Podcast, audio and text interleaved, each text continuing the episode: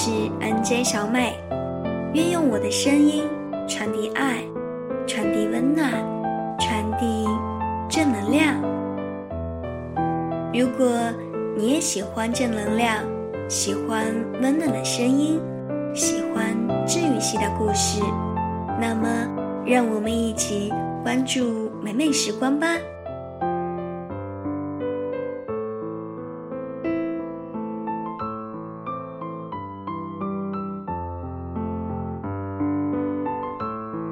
看完这个故事，说不清楚是一种怎样的感觉，只觉得一阵叹息自心底涌上。人这一生到底在追求什么？到底什么才是最好的？真的要等到一切都已经归于平凡，才会想起，才会接受这最单纯的幸福吗？下面一起来看看。一个女孩从五岁到三十岁，会有怎样的爱情感悟吧？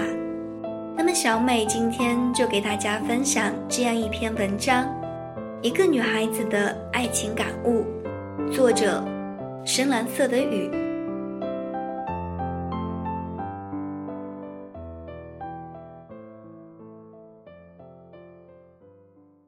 五岁时。我喜欢一个叫仔仔的男生，他有两颗虎牙不算，当他手里有两个红橘的时候，他会把那个大的给我吃。现在我再遇到他时，他手边有一个五岁的女孩，正在叫他爸爸。十三岁，我暗恋隔壁班一个叫阿坤的男生，阿坤长得像三浦友和哥哥，为了见到他。我每天绕道去厕所，一直坚持了两年。十五年后，我们再次相遇，他胖得像猪，而且也已经成了爹。他看着我，就像看白天鹅。我终于知道自己当初有多丑了。十六岁，我觉得自己真的在爱一个人了。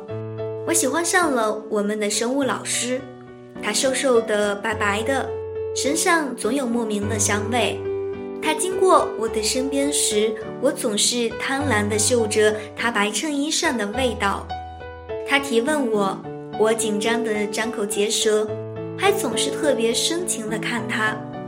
他说：“考不上大学你就傻眼了。”结果考上大学，我也傻眼了。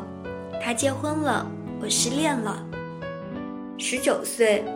我正儿八经开始人生的初恋。大一时，有个男生每天为我占图书馆座位，还给我买小笼包吃。另外，情人节还送我打折玫瑰。我白衣飘飘地坐在他的单车前，上演着花样年华。结果呢？大学毕业，我们各奔东西。大学的恋情往往是黄粱一梦，能够水到渠成的不多。想了想，最是难忘他晚自习送来的小笼包。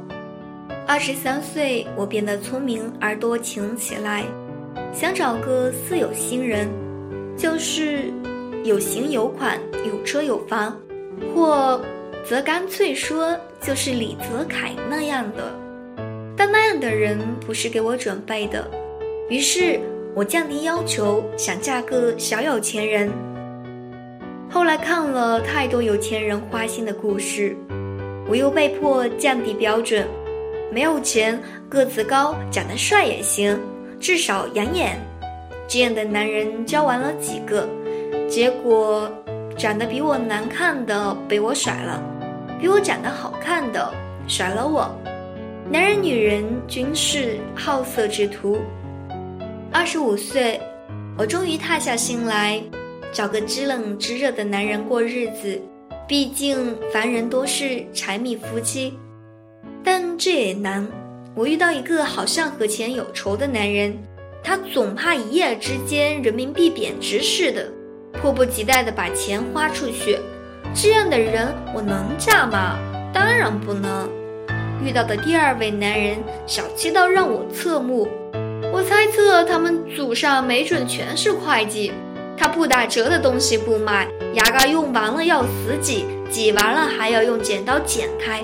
天哪，我怕嫁给他一条内裤要穿十年，所以还是快闪。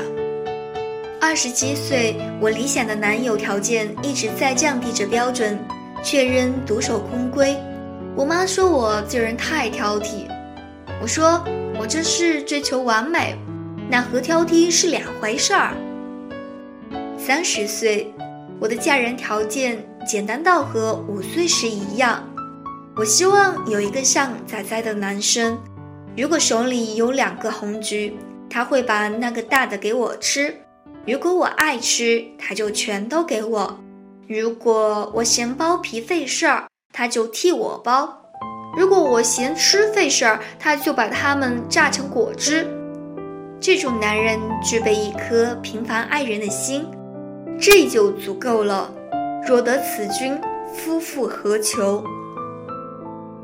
人生就是这样，走了那么多路，只是在原地画了个圈。能够和你相守一生的人，并不一定是和你有着轰轰烈烈的爱情。只有那种平平淡淡的爱，才是最真，也是最长久的。毕竟我们。早晚要学会坚强。虽然我们不能回到过去重新开始，但可以从现在开始创作一个新的结局。所以，从现在开始，抛弃一切有碍我们进步的事情，努力打造一个全新的自己。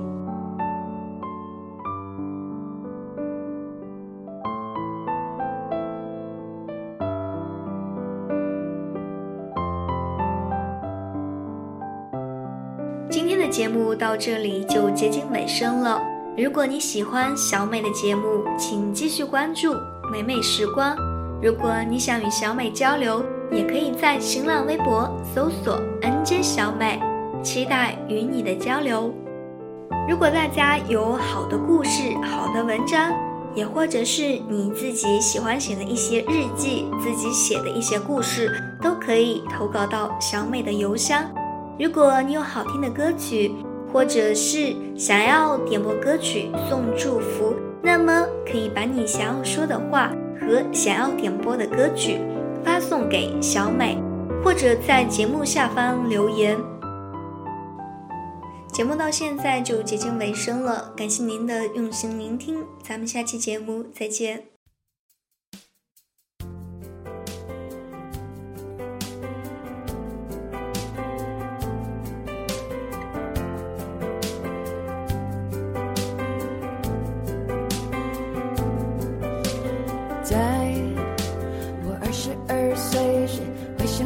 当时多么想谈恋爱，妈妈说就让他来。然而在我三十二岁时，发现我没太多的兴趣等待，他失去某种色彩，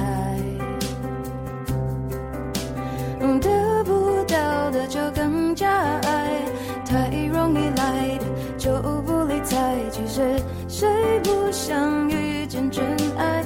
爱的绝对，爱的坦白，以为遇上了就会明白，但每次他只留下惊鸿一瞥的感慨。而我越来越不懂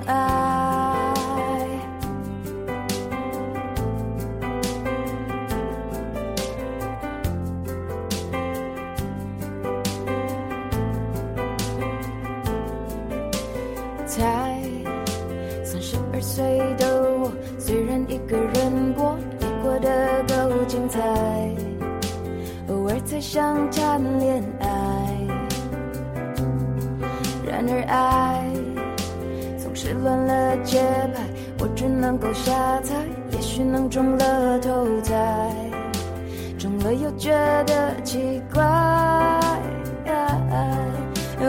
得不到的就更加爱，太容易来的就不理睬，其实谁不想遇见真爱？爱的绝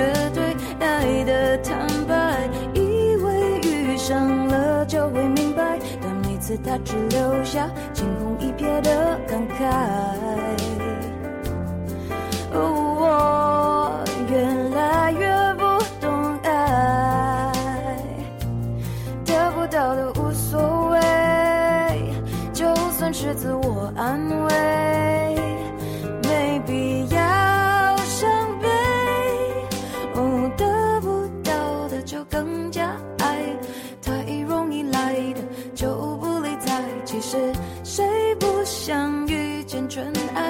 爱的绝对，爱的坦白，以为遇上了就会明白，但每次它只留下惊鸿一瞥的感慨。